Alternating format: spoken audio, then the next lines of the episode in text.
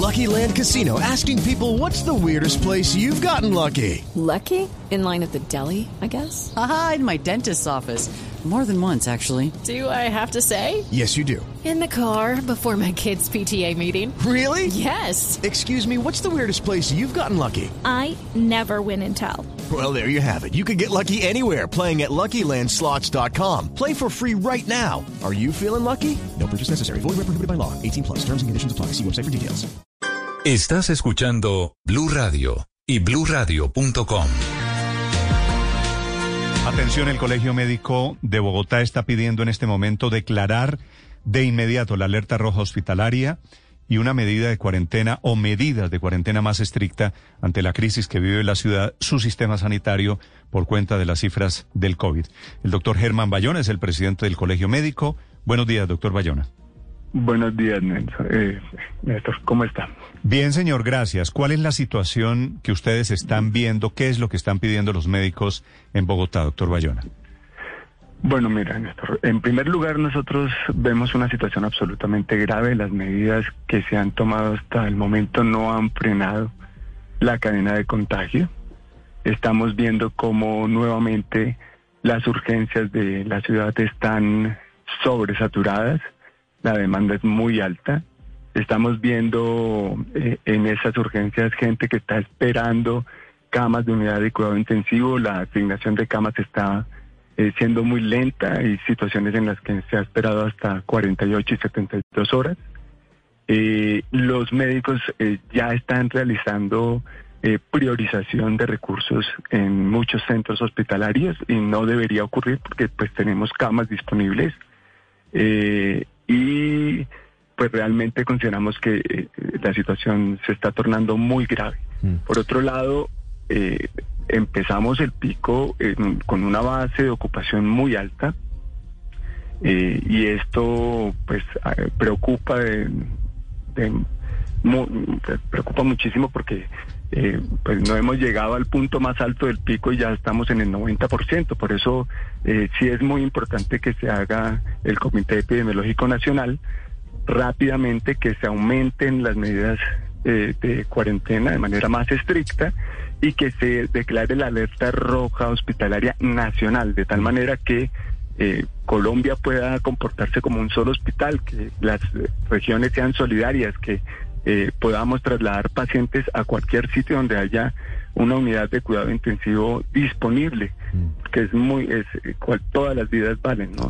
Antes Y- de que nos explique cómo funcionaría ese solo hospital que usted plantea que sería Colombia en el marco de esa alerta roja hospitalaria, doctor Bayona, quiero preguntarle por algo que me queda sonando de lo que usted nos dice. ¿Ya se está aplicando lo que en Medellín llaman el triage ético aquí en Bogotá? Eh, mira, nosotros no lo llamamos triage ético porque el triage se realiza sobre el paciente y eh, lo que lo que ocurre es que se, se priorizan los recursos. Es la manera adecuada de, de- hablar de ese tema. Eh, y sí, sí está ocurriendo. eh, eh, precisamente ASEM, eh, Fabián Rosas, nos estaba comentando y denunciando que en muchos centros hospitalarios está ocurriendo porque eh, definitivamente cuando usted tiene en un servicio de urgencia ocho o nueve pacientes ventilados esperando camas de unidad de cuidado intensivo, el paciente que llega a ese servicio de urgencias eh, no, no, no tiene la posibilidad de ser eh, eh, atendido de la mejor manera y si requiere un ventilador pues ya están todos ocupados. Entonces, eh, eh, eso es una priorización de recursos que está ocurriendo en algunos centros hospitalarios. ¿Y está sucediendo, por ejemplo, en dónde? ¿En qué, en qué clínicas, doctor Bayona? Eh, tendríamos que eh, hablarlo con el doctor Rosa porque en este momento no tengo los datos, pero... eh, Pero me imagino que son las clínicas que están al 100%. Sobre todo las que están al 100%. Es que la, Por la ejemplo, de le, urgencias... le voy a decir algunas clínicas que están al 100% según las cuentas que tengo aquí. Está al 100% la Santa Fe, Eh, sí, eh, entre, entre otras. está al también 100% el San Ignacio. Exactamente. Hay, hay varios centros que están, y además de los servicios de urgencia ya tienen eh, niveles de ocupación por encima del 150%. Pero, pero doctor Bayona, cuando pasamos de 80% de ocupación de unidades de cuidados intensivos, eh, la decisión, eh, el manejo de la SUSI de toda la ciudad lo asume el CRUE. Entonces, eh, todavía hay mm, cerca de 250 camas de cuidados intensivos vacías. No, supone uno que entonces cuando se necesita, pues los distribuyen a otros lugares de la ciudad y no tendrían que estar haciendo todavía este triage ético en Bogotá. Eh, ¿Usted tiene conocimiento directo de en algún caso que lo hayan hecho?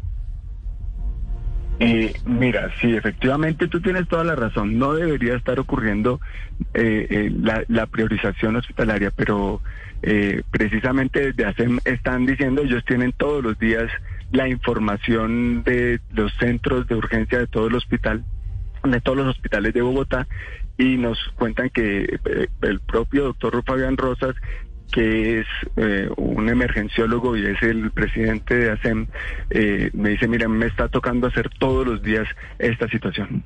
Sí. ¿Qué, qué está afectando para ustedes, para los médicos, doctor Bayona, la situación de la alternancia en los colegios? ¿Podemos vivir con los niños yendo a los colegios en estos días? Pues en este momento del pico definitivamente no. Eh, eso aumenta las interacciones sociales, la necesidad de transporte, eh, la cantidad de transporte público, la gente que tiene que ir a los colegios a atender a los niños y lo que tenemos que hacer es disminuir las, las interacciones sociales, disminuir el, el, eh, O sea, ¿ustedes creen el que hay que- transporte público y todo. ¿Que hay que cerrar también colegios en estos momentos y volver a la, el- a la virtualidad? En este momento sí, mientras estenga- est- estemos en pico eh, tal y como lo estamos viviendo, sí, porque ponemos en riesgo no los niños, a toda la familia de los niños. ¿Y hasta cuándo creen ustedes que va este pico? Es decir, estamos, hoy es 23 de abril. ¿Calculan ustedes cuánto tiempo dura esta, esta parte de la pandemia? Eh, si usted eh, mira los picos anteriores, eh, nos faltan todavía una, eh, una o dos semanas más de pico de pandemia. Y eso nos preocupa. Doctor Bayona, en estas medidas un poco más estrictas como la del 4x3 y los toques de queda, llevamos solamente dos fines de semana. Ustedes, eh, ¿por qué? Y, y normalmente eh, todo el pico pues se demora como dos semanas en expresarse.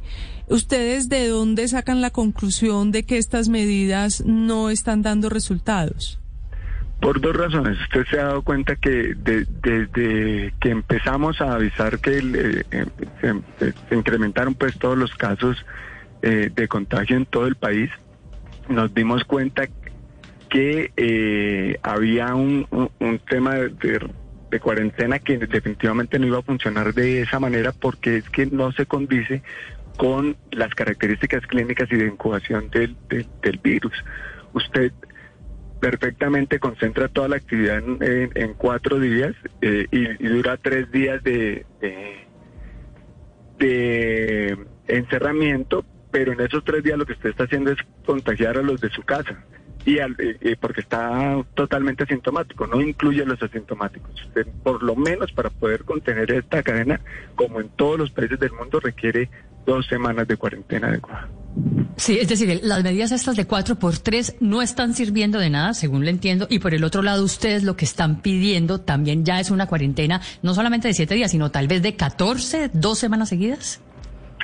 Igual que Antioquia, los médicos de Antioquia precisamente pidieron eso, una cuarentena mucho mayor y en Bogotá, vuelvo y te digo, empezamos sobre una base de ocupación muy alta y si no se rompe la cadena de transmisión, definitivamente eh, la, afectación en número de vidas va a ser mucho más alta. Pero para eso, doctor Bayona, le tengo una mala noticia. Es que en Bogotá técnicamente estamos en cuarentena hoy y no se está cumpliendo mucho la cuarentena, según imágenes, según fotografías que me están mandando oyentes en este momento por redes sociales.